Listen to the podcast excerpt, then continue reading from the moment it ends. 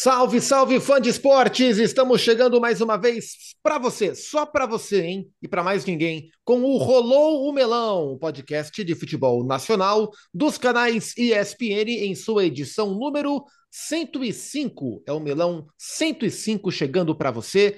Eu sou o Gustavo Zupac, estou muito feliz porque depois de muitas semanas, não sei exatamente quantas, talvez cinco, né? Acho que desde o programa 100, não temos o time titular todo, e você está ouvindo, mas nós estamos nos vendo, são quatro quadradinhos na, na, nossa tela, porque todo mundo está presente. E eu já começo, Eugênio Leal, você que está voltando do seu merecido descanso, e é muito bom tê-lo conosco, te perguntando qual é o seu jogo de baralho, baralho predileto, Eugênio.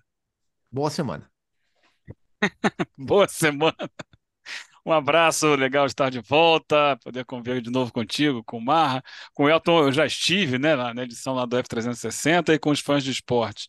Olha, não sou o maior fã, não, mas eu, na minha infância, é uma tradição familiar, minha família inteira. Aliás, eu estive agora, nesse período de descanso, na Bahia, com a minha tia de 94 anos, tia Hélia. E ela sentou lá, não tem jeito, jogar uma partidinha de buraco. Então, meu jogo predileto, predileto de baralho é buraco. É o que eu sei jogar apenas, né? Não é sei isso. outros, não, não estou acostumado, não. Elton, você é praticante ou é craque em algum jogo de baralho, tal qual é com as suas análises? Ou você também não é muito adepto do, do baralhismo? um abraço, Zupac, um abraço, Eugênio, Mário Marra. Estou, estamos tão próximos e tão distantes, né? É. Eu que vim da Bahia também, assim como Eugênio Leal para São Paulo.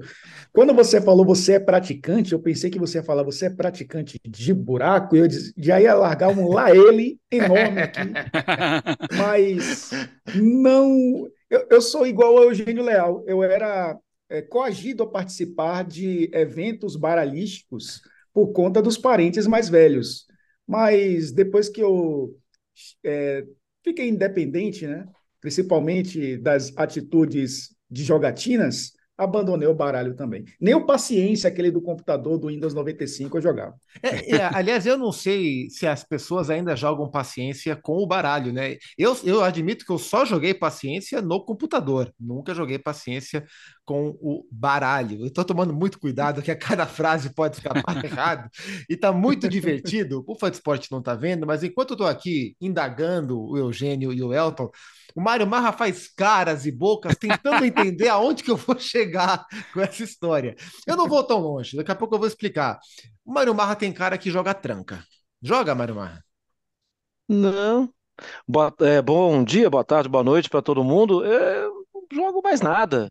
Estou é, realmente aqui, é, diria, embaralhado com essa conversa do baralho é, que eu realmente não sei onde você quer chegar. Eu também sou tal qual Eugênio e Elton Serra, jogava quando criança, tal, jogava com minha mãe, com os parentes, tal. Jogava buraco, jogava canastra, jogava essas coisas. Mas olha, Zupac, você sabe que assim, as minhas caras e bocas, eu tô pensando, será que eu tenho baralho em casa? Eu não tenho baralho em casa. E Na verdade, eu Ficou nem, agora, né, Elton Serra? Eu, eu nem. É, é, que ele foi assim. Porque eu ia devolver. É, na verdade, nem dado. Não, não tem. É. Não tem, assim, nenhum grande jogo aqui em casa. Tá vendo? E, numa, e na, eu, eu acho assim: o programa não é sobre baralho. É, mas na, na era digital, onde tudo é online, tudo é virtual, tudo está no computador, no telefone, mais do que no computador, né? É, acho que o baralho resiste entre os jovens. Acho que em época de faculdade, o baralho é algo presente. Eu fico feliz que o baralho resista. Eu sou um. Eu era, na verdade, faz tempo que eu não jogo truco. Na época de faculdade, jogava desde criança, aliás, na época de faculdade mais, sou apaixonado por jogar truco. E na fase adulto, fase adulta, faz tempo que eu não jogo, mas na fase adulta eu já joguei bastante pôquer, eu gosto bastante de pôquer. Tudo isso, fala, Mário Mar, pode falar. Não, o truco eu não gosto e eu explico. Assim como também não gosto de, em Minas, é soltar papagaio. Aqui em São Paulo eu já ouvi que é pipa, não pipa, sei o quê. Sabe é. por quê? Porque o truco e o papagaio tiravam a audiência do futebol que a gente jogava. Ah, e aí você tá lá na cara do gol para fazer o gol, tá os meninos correndo na rua pra pegar o papagaio que caiu no quarteirão. Eu falei, caramba, estão tá jogando aqui. E o truco era também outro que os caras, ah, não, hoje não quero, quero ficar jogando truco. Falar, ah, jogar bola, pô. É, e tudo isso para dizer que, assim, é, são quatro naipes, né, no, no, no baralho. Isso é, ainda tem lembro. ouro, ouro, tem paus, paus, tem espadilha e tem o que, Mário Marra? O, é, Copas. Copas. Nosso assunto hoje é Copas, senhores. Hoje falaremos Caramba. sobre ah, Copas. ah, meu não. Deus! Eugênio, pode dar sugestão assim: qual cômodo você gosta mais da sua casa? Banheiro? Poderia, fa é, poderia falar sobre Copa. embutidos, né? Você prefere presunto, salame ou copa, né? Não é? Nosso assunto é Copa, senhores. Temos Copas em andamento, Copas importantes. Temos a Copa do Brasil e temos a Copa do Mundo, a Copa do Mundo de Futebol Feminino, que começou nesta semana. Gravamos a conversa no dia 20 de julho. É, e é importante falar sobre Copa do Brasil, porque quando gravarmos a nossa conversa na semana que vem, já estaremos em meio à disputa das semifinais da Copa do Brasil. É, e por isso ela é muito importante. A Copa do Mundo começou na madrugada de hoje, né? Do dia que gravamos, começou a Copa do Mundo com as vitórias da Nova Zelândia e da Austrália, as duas é, os dois países sede da Copa do Mundo lá na Oceania venceram seus primeiros jogos. Vamos começar falando sobre Copa do Brasil, é, porque teremos a partir da semana que vem, é, primeiro o jogo entre Corinthians e São Paulo e depois o jogo entre Grêmio e Flamengo. É, o Corinthians passou pelo América, o São Paulo passou pelo Palmeiras, o Grêmio passou pelo Bahia, o Flamengo passou pelo Atlético Paranaense. Eugênio, os confrontos são de equilíbrio similar ou tem um confronto que é mais equilibrado do que o outro? Eu vejo os confrontos equilibrados, ambos, porque aqui no futebol brasileiro não existem distâncias gigantescas de desempenho, embora existam distâncias de investimento razoáveis, mas não de desempenho.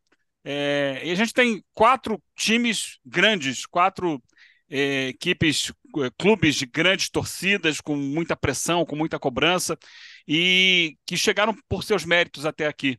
É claro que a gente vai olhar e pensar, nossa, mas o Flamengo é o poderoso Flamengo, é, que tem um elenco cheio de estrelas e tal, mas ele não está conseguindo jogar um futebol que corresponda a, ao elenco que ele possui, por uma série de questões.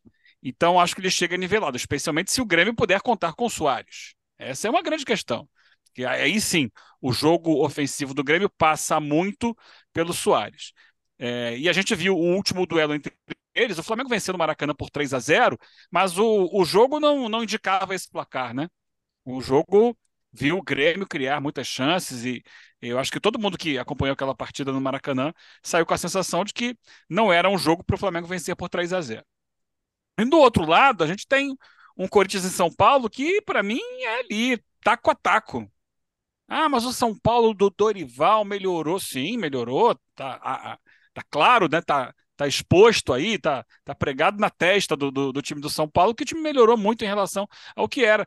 Mas esse Corinthians também dá sinais de evolução. Ainda sinais um pouco mais atrasados em relação ao São Paulo, mas a gente vê que é, chegou, por exemplo, o Rojas, que é um jogador que dá um toque diferente. Se ele conseguir manter o Renato Augusto e o Roger Guedes não sair nesse período, até lá, nunca se sabe, né?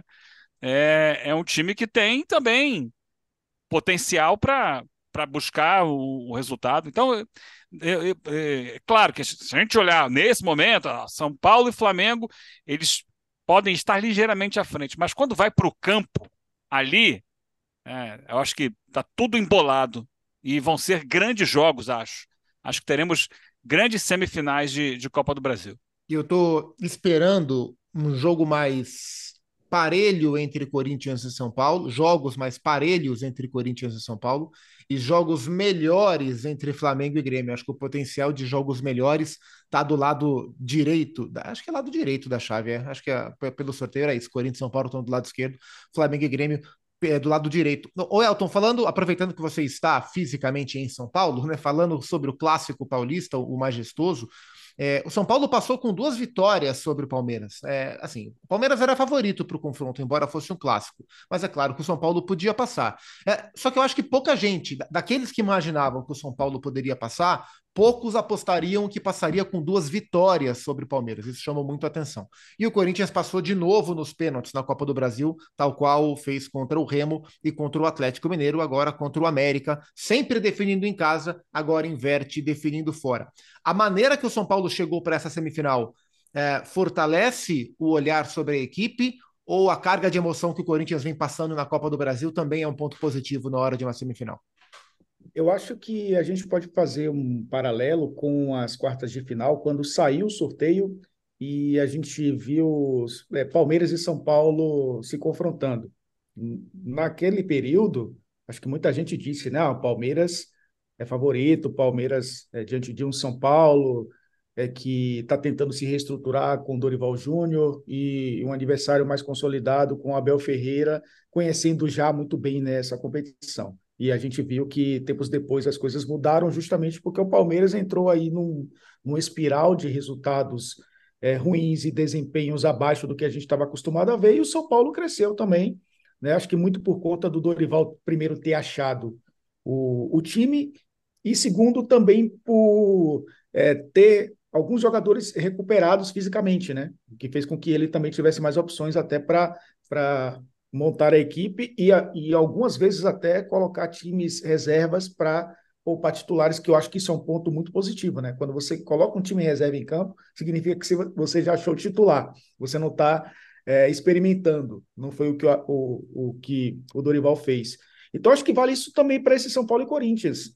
A gente vai colocar o São Paulo como favorito, mas tudo bem, é um espaço curto, tem um jogo no fim de semana, eles vão poupar jogadores provavelmente. É, o Corinthians até menos, porque já poupou é, pela, pela Sul-Americana, mas de fato, olhando assim para um clássico, o Corinthians vai enxergar melhor a Copa do Brasil do que o Campeonato Brasileiro, mas de fato o São Paulo entra com muito mais é, equilíbrio, né? E eu acho que dá para pensar no São Paulo com é, com o Palmeiras lá de trás e o Corinthians como o São Paulo lá de trás, né? Então o Corinthians chega é, talvez numa situação de ânimo é, muito bom, mas time, time mesmo, jogo, ainda falta muita coisa para enfrentar esse São Paulo do Dorival. É, mas volta aquela história, né? A gente imaginava que o Palmeiras passaria, quem passou foi o São Paulo, que significa que o Corinthians é, num confronto de 90 minutos, tem grandes chances de passar. Se pelo futebol aplicado, acho que não. Outros componentes vão fazer muita diferença. Né? Ambiente, é, o, o, momento é, do jogo também, como o Corinthians defensivamente vai se comportar, como o São Paulo vai se sentir é, confortável ou não fora de casa para ter a bola. Tudo isso vai pesar eu acho que vai pesar até muito mais do que a questão técnica, como aconteceu, inclusive, no, no Choque Rei, no jogo São Paulo e Palmeiras. É, vejo São Paulo mais. No majestoso, perdão. É isso. É isso. aqui. Eu, eu, pensei no clássico Fortaleza e Ceará. É isso. O, o São Paulo ele está num estágio de trabalho mais avançado do que o Corinthians, né? Com, com, com padrões mais definidos. É, então, coletivamente, o São Paulo está à frente. É, e, e, os trabalhos são quase que contemporâneos, né? Do Dorival e do, e do Vanderlei, são poucos dias de diferença ali. É, o Dorival com um trabalho mais encaixado, nitidamente mais encaixado. Eu vejo o Corinthians com mais jogadores individualmente capazes de resolver o confronto. É, eu acho que na, naquele famoso mano a mano com, com os times titulares, o, Cori o, Corinthians tem um time melhor do que o São Paulo. Aí é uma questão do que, que vai prevalecer nesse confronto que vai ter, né, Mário Marra, um duelo de treinadores bem interessante. É, o Vanderlei é um técnico mais velho, o Dorival é um técnico que vem em um momento muito interessante, e o momento não é agora, né? Se a gente pegar Day, e não é do Flamengo, se a gente pegar do Ceará, acho que o recorte do Dorival é do Ceará. O Dorival no Ceará faz a melhor campanha da fase de grupos da Sul-Americana do ano passado, vai para o Flamengo e no Flamengo bate os dois títulos que bateu, Libertadores e Copa do Brasil. É, é demitido, é, demitido, é demitido não, não tem o contrato renovado pelo Flamengo e quando é contratado pelo São Paulo, entrega melhor campanha da fase de grupos da Sul-Americana de novo, G4 do Campeonato Brasileiro, semifinal da Copa do Brasil. É, é um Dorival num, talvez no melhor momento da sua carreira contra um Vanderlei que tenta se provar é, em um momento de crescimento, né? A gente grava essa conversa antes de Bahia e de Corinthians e Bahia. É, a gente está falando de Corinthians que vem de quatro vitórias consecutivas. sim, eu acho que o Corinthians vem jogando, não, não é questão aí do desempenho, né? Mas a, a característica da competição, ela não é muito é, sorridente para desempenhos apenas, né? A competição permite que você ganhe e seja campeão com empates e que depois o seu goleiro pegue pênaltis. E se a, gente não tá, se eu não estou equivocado, o Cássio continua sendo goleiro do Corinthians, né? Então, assim, é, eu acho muito possível. Para mim, né, Zupac, a gente está vendo um trabalho do Vanderlei que, sem dúvida alguma, é, é diferente daqueles trabalhos que o Vanderlei fazia é, e que fez a diversas gerações é, até se apaixonarem por futebol, porque era muito bonito ver os times do Vanderlei jogando. Mas é um trabalho que eu pensei que já tivesse escapado da mão dele algumas vezes. E agora me parece que ele segurou com as duas mãos. Já pensei que tivesse para cair e, e, um outro treinador tivesse aparecendo para ser anunciado algumas vezes. E agora me parece que essa é uma hipótese distante. Por quê? Porque ele tem conseguido atingir os objetivos. E alguns jogadores que nem eram tão falados, alguns jogadores que não eram nada falados, têm sido entregues, estão aí jogando, né? Você mesmo destacou algumas episódios aí do Rolô Melão, episódios, alguns episódios do Rolô Melão, é, que que ele sempre teve essa característica, né, de lançar jovens jogadores e que ele não tem muito medo disso. Eu falei na abertura do jogo da semana passada da história da semana atual, né, da história do Vanderlei com o Gladstone numa final de Copa do Brasil, né, em 2003 contra o Flamengo, quando ele ofereceu para o zagueiro do Cruzeiro que ia fazer um jogo importantíssimo, que era um dos primeiros jogos da carreira dele, ofereceu, ó, fica com a fralda ou fica com a taça, você que sabe. E o Gladstone levantou a taça, né, no final de 90 minutos, contra um bom time do Flamengo, mas o Cruzeiro era bem melhor ali em 2003. Ele é um mestre nesse tipo de coisa, né, assim, e, e, e, eu, e eu não acho o time do Corinthians fraco, acho o time do Corinthians bom, e acho que dá para jogar. É, é, é que a gente sim, né, tá vendo um Dorival entregando também de uma forma muito legal, e aí eu diria mais convincente, que deixa menos margem para crítica já há algum tempo, e me parece, nas últimas entrevistas também, um Dorival que está afim de provar, que está afim de conquistar uma taça, de dizer alguma coisa, talvez até para alguém que criticou na reta final da temporada passada, quando ainda assim ele foi campeão com o Flamengo. Só que se a gente observar, Zupac, nesses quatro confrontos, eu sei que você me perguntou de um, é, qual é o paralelo que a gente tem? A gente tem um campeonato brasileiro. O campeonato brasileiro, o Flamengo é o segundo colocado. O Grêmio é o terceiro colocado. O São Paulo é o quarto colocado. O Corinthians é o décimo quinto. Essa, essa competição é diferente, mas não é possível que seja assim completamente tão diferente para a gente não ter é, pudor de falar que os outros estão desempenhando melhor. A gente tem que falar, os outros estão desempenhando melhor. Só que é Copa do Brasil. E até se a gente olhar para o papel do Corinthians e, e, e tentar enxergar. É, alguém pode pegar é, esse dado, né, que é a tabela que, que, do brasileiro que o Marra trouxe, falar, ah, então o Corinthians é uma surpresa, o Corinthians furou prognósticos, mas aí você tem que olhar para a campanha, né?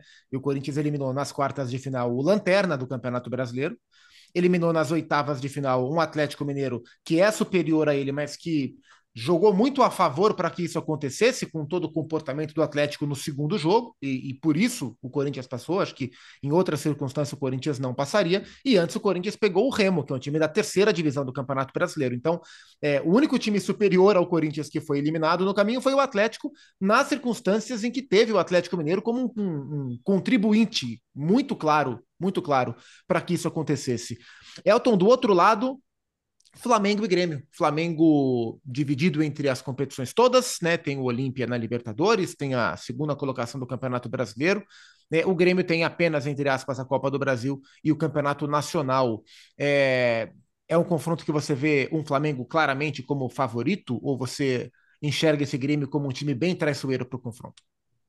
É o Renato da última. Eu acho, inclusive, vamos acompanhar a coletiva de Renato, né? Da última vez que ele provocou o Flamengo, foi atropelado, né? O Flamengo e Grêmio. É, acho que. E, e, aí, até trazendo um pouco do que o Marra falou, né, dos quatro times e o Corinthians um pouco abaixo no outro campeonato, é, é, um, é um quarteto também onde é um raio-x do futebol brasileiro. Eu vou chegar lá nesse confronto. Você tem o técnico estrangeiro, que é o Jorge Sampaoli, você tem o técnico brasileiro valorizado, que, que, que inclusive faz parte do sindicato do, dos treinadores, que é o Dorival Júnior, você tem o old school, que é o Luxemburgo, e você tem o autodidata, que é o Renato Portaluppi, né? É o cara que não, não precisa de, de curso para poder é, exercer a sua profissão. A gente vai ter o estrangeiro contra o autodidata.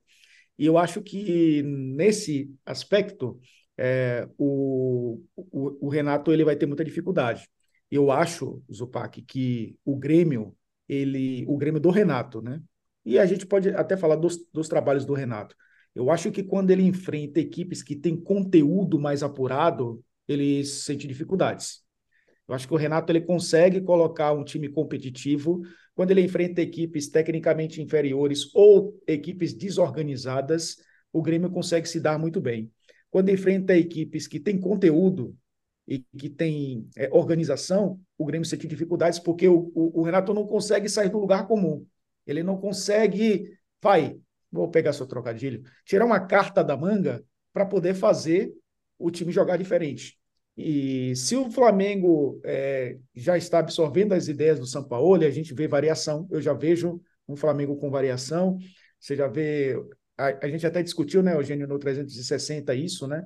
Do lado direito ele tem o Everton Ribeiro saindo da ponta para o meio e abre o corredor para o Wesley. Do lado esquerdo, quando ele tem o Ayrton Lucas, a mesma coisa, faz o Arrascaeta. Quando joga o Felipe Luiz, entra o Cebolinha para dar amplitude, e aí o Arrascaeta joga por dentro. O Gerson, muitas vezes, funcionando ali com o meio atacante. Ele já é, tirou essa ideia de ter dois jogadores na frente porque ele precisa de mais espaço no último terço e um, um atacante funciona fazendo essa movimentação que é o Gabigol. Só aí a gente vê várias ideias. E contra um Grêmio de. É, é, é, é o jogo posicional do Renato Gaúcho e é, a tentativa muitas vezes de jogar no contra-ataque. Sentiu dificuldades contra o Bahia, que é um time que tem conteúdo, mas que talvez não tivesse tão encaixado assim com o Renato Paiva e ele sentiu dificuldades. Eu acho que o Grêmio ganhou por isso, porque o, o adversário não estava encaixado. Vejo um claro favorito, vejo o Flamengo favorito a chegar a mais uma decisão. O Eugênio, o Flamengo tem a cara do Sampaoli que você imaginava? É menos ou você não imaginava tanto? Em que estágio você vê o crescimento desse trabalho? Ainda muito irregular. A gente já identifica ideias do Sampaoli ali. Uh, agora, é um time que acho que sofre mais do que deveria no aspecto físico. E o jogo do São Paulo ele sempre foi um jogo que exigiu muito fisicamente do, dos seus atletas. Sempre foram times muito intensos, né? muito vorazes pela posse de bola e pressionando e, e apertando a equipe adversária com e sem a bola. E o Flamengo não consegue reproduzir isso o tempo todo. É, tem sido assim em vários jogos. Em alguns deles, parece que o Flamengo guarda um pouco mais de fôlego, especialmente quando joga contra o Fluminense, né? Eu acho que tem aquela coisa do, do tá, tá, guardado ali aquele rancor do Fluminense. Mas, por exemplo, nesse último Fla-Flu, o Flamengo não conseguiu fazer isso 90 minutos. E sofreu no segundo tempo, embora tenha vencido o jogo. É, vencido o jogo, não, embora tenha empatado o jogo. Né? Mas o, o, segundo tempo, o Fluminense foi melhor. No primeiro, enquanto o Flamengo teve fôlego, o Flamengo conseguiu ser dominante na partida. É, e, e, eu acho que essa questão física que o Flamengo não supera desde o início do ano tem sido o grande entrave para que esse time do São Paulo possa dar a resposta do que se imagina, do que se espera do Flamengo e do Flamengo do São Paulo. É, então a gente vê ali, tem a organização da equipe muitas vezes aparece o São Paulo gosta muito de trabalhar com os triângulos pelo lado do campo, né? É, então a gente vê pela direita a subida ali do Wesley, fazendo um triângulo com o Everton Ribeiro, muitas vezes, ou com o Vitor Hugo, ou com o Pulgar, quem tiver por ali, eles fazem um triângulo. Do outro lado, o Gerson com a Rascaeta e alguém que sobe lá, que pode ser o Cebolinha, pode ser o Ayrton Lucas, né? Tendo um homem na área que vai se movimentar. Então o Flamengo gosta de trabalhar de um lado, girar para o outro e encontrar esses espaços sempre com esses triângulos, muitas vezes com o volante, o primeiro homem de meio chegando na área. Então tem assim, tem ideias que estão ali, que estão sendo apresentadas, mas elas não conseguem se repetir, se manter tanto tempo, porque o, o time não, não tem força. É, esse é o grande porém do Flamengo, né? Conseguir se manter competitivo por 90 minutos diante de todos os adversários. Em alguns jogos ele consegue, acho que ele consegue tirar forças ali nos jogos de Copa um pouco maiores, mas ainda é muito irregular, é muito sobe morro, desce morro o Flamengo. Por isso, está em aberto para mim, porque o Renato é um técnico mais moldado a competições de mata-mata do que exatamente de pontos corridos. A carreira dele toda tem sido trabalhada em cima disso. Então ele, ele sabe, é, tem caminhos, tem conhecimentos de jogos, porque são, são é, propostas de futebol diferentes. Você jogar um campeonato de pontos corridos e, e, com pontos corridos e você jogar aquela partida. É hoje. A gente vai ter que resolver aqui em 90, em mais 90 depois, 180 minutos. O Renato consegue mais, mais sucesso nesse tipo de competição. Então, acho que o Grêmio tem como sonhar sim, embora, é claro, é, o Flamengo seja favorito para o duelo, mas para mim o favorito com uma margem pequena pelo que tem mostrado. É isso. Teremos então a partir da semana que vem, na terça-feira da semana que vem, às nove e meia, Corinthians e São Paulo. Na quarta-feira da semana que vem, Grêmio e Flamengo às nove e meia. Na outra, aliás, na outra semana não, depois dos dois, das duas semanas de Libertadores Sul-Americana, teremos no meio do mês de agosto, na terça-feira, aliás, na quarta-feira, sete e meia, são Paulo e Corinthians, e na quarta-feira, às nove e meia, Flamengo e Grêmio, o jogo da volta no Maracanã. O que não esperaremos mais para ver, o que já estamos vendo, é a Copa do Mundo de Futebol Feminino, que começou lá na Austrália e na Nova Zelândia. Rapidamente passando aqui é, grupos, né? Tivemos no, no, dia da estreia, né? Nos os primeiros dois jogos de estreia, Nor é, Nova Zelândia vencendo a Noruega por 1 a 0 e a Austrália vencendo a Irlanda por 1 a 0 Nova, Nova Zelândia, Filipinas, Suíça e Noruega, grupo A. Austrália, Canadá, Nigéria e Irlanda, grupo B. Costa Rica, Japão, Espanha e Zâmbia, o grupo C. China, Dinamarca, Inglaterra e Haiti, o grupo D. Holanda, Portugal, as atuais, as atuais campeãs, as norte-americanas, e o Vietnã no grupo E.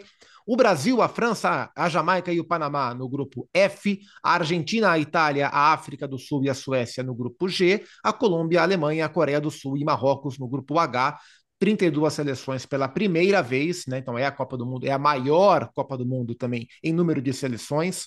É, vai ser uma Copa do Mundo bem especial, porque a cada edição que passa, o acompanhamento global do futebol feminino aumenta, o investimento no futebol feminino aumenta, o conhecimento, falando especificamente da, do nosso quintal aqui, o nosso conhecimento sobre o futebol feminino também aumenta, internacionalmente falando, e também o trabalho é, desenvolvido no Brasil nos gera uma uma atenção mais, mais, mais especial.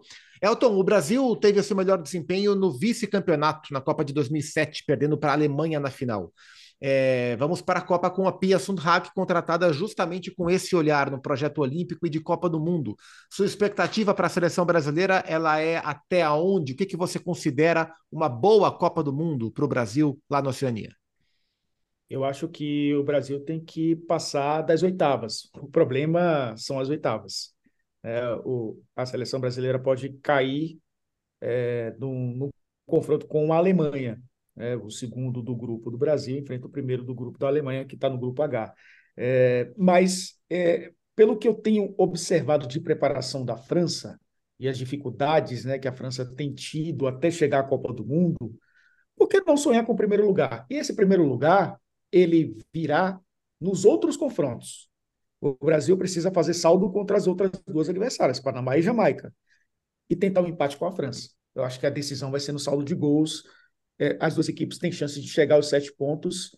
Lógico que a França favorita para ter 100% de aproveitamento, mas se o Brasil quiser passar por um adversário difícil, tem que começar pela França, já na primeira fase. Eu acho que se a gente for colocar o, um prognóstico bem frio, é, o Brasil vai até as oitavas, enfrentando a Alemanha, que é uma Alemanha muito forte, de final de Euro, né? Da Pop é uma jogadora espetacular, é de um time que está tendo dificuldades, inclusive a Obedoff é uma que não vai jogar estreia, né? É, tá, tá sendo impactada, como muitas estão sendo impactadas com o fim de temporada, olha só, né? O calendário europeu, né? Fim de temporada dos europeus, muitas lesões, inclusive lesões musculares. Mas eu vejo o Brasil chegar às quartas se conseguir ser primeiro lugar do grupo.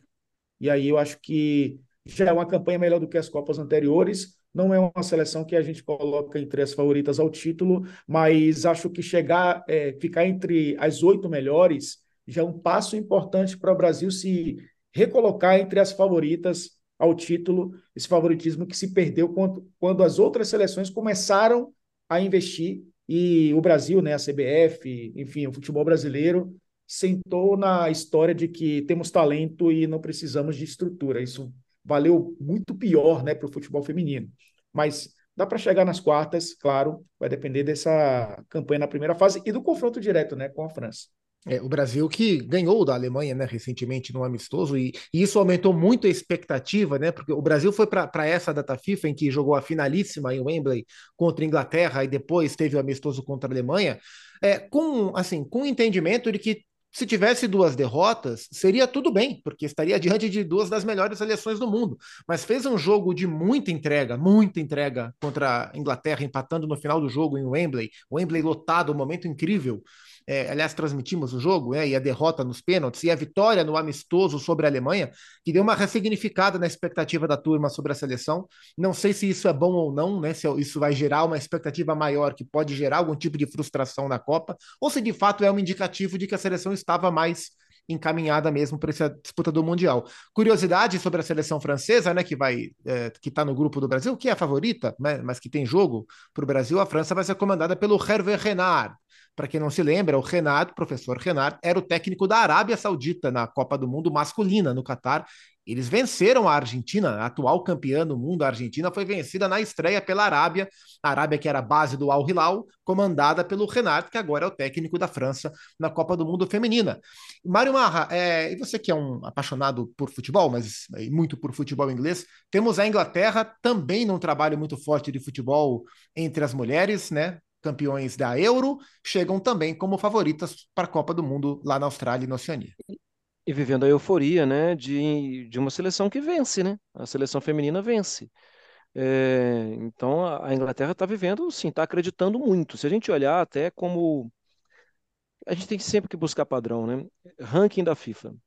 Como ranking da FIFA, é muito possível imaginar que a seleção da Inglaterra vá passando, porque ela tem uma diferença boa para as outras seleções do seu grupo, né, que é o grupo D. Ela é superior à seleção da Dinamarca, que é muito próxima da seleção da China. Aí a Dinamarca é 13º no ranking, a China é 14º. E aí vem o Haiti, que despenca, vai para 53 do ranking. Então, assim, a Inglaterra só não pode perder jogador, né? É, jogar, jogar bem, e acho que a Inglaterra vai ser possível acertar situações e acabar com a ansiedade na fase de grupos. É uma oferta que a seleção brasileira não tem. Concordo muito com o Elton. É... E a seleção brasileira tem um outro porém. A seleção da França viaja muito menos, a metade dos quilômetros que a seleção brasileira vai percorrer. Só que aí é o seguinte: o Panamá viaja 7 mil quilômetros, a Jamaica 5 mil quilômetros, o Brasil 3 mil quilômetros e a França 1.800. Então, sim, é um problema que a seleção brasileira vai enfrentar, bem inferior aos problemas de Panamá e Jamaica, mas é um problema que vai enfrentar. E a diferença também, já que o assunto caminhou para esse lado aí que eu levei, né, para esse lado do ranking, a diferença é muito pequena. Diferença, o Brasil é o oitavo do ranking, a França é o quinto do ranking. A França tem, aparentemente, soluções com Hervé Renard chegando mas o trabalho é muito curto. E o clima antes interno era péssimo, era péssimo. Com a Renard falando que não ia disputar. A Renard que não tem nada a ver com o Renard. Falando que não ia disputar e ela é uma liderança da seleção francesa. É, eu acho que, voltando à sua pergunta, acho que a Inglaterra vai, vai seguir, vai seguir, vai seguir, e talvez até contar com um momento assim de ah, Estados Unidos é primeiro do ranking, tal, tal, mas mas também tem sido muito criticada em algum momento de desempenho, com o seguinte, para de olhar para mim que eu vou seguindo, vou seguindo. Acho que a Inglaterra vive essa possibilidade de ir seguindo como quem não quer nada. Inglaterra que tem desfalques importantes, né? A, a sua craque, melhor jogadora do mundo, a Beth Mead, tá fora, e a Williamson, que é a capitã. Então, a, a craque do time e a capitã do time estão fora, são desfalques importantes para as atuais campeões europeias. Eugênio, sexta e última Copa da Rainha Marta. É a Marta que tem um potencial técnico raro, mas que já há um redimensionamento sobre o que esperar da Marta na, na seleção, questões naturais, ela não é nem titular da seleção brasileira. Nos primeiros treinos na Oceania, ela ficou fora, tem questões musculares na coxa, que representa acompanhar a última Copa da Rainha Marta lá na Oceania.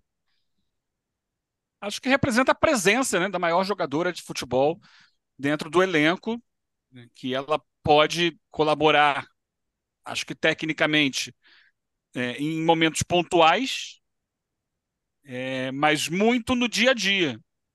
No dia a dia da seleção, é, passando conhecimentos, e mais do que conhecimentos, passando é, é, carinho, passando afeto, passando motivação, é, trabalhando nos bastidores.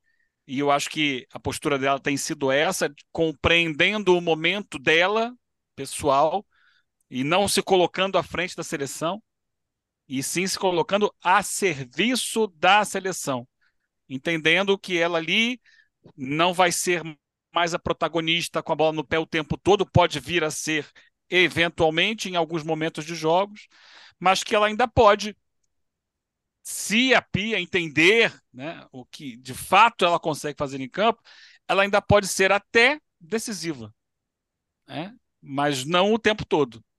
Então, é, acho que é, é muito isso, é, é, é, a representatividade dela e é, vamos lembrar que a Argentina jogou muito pelo Messi, né?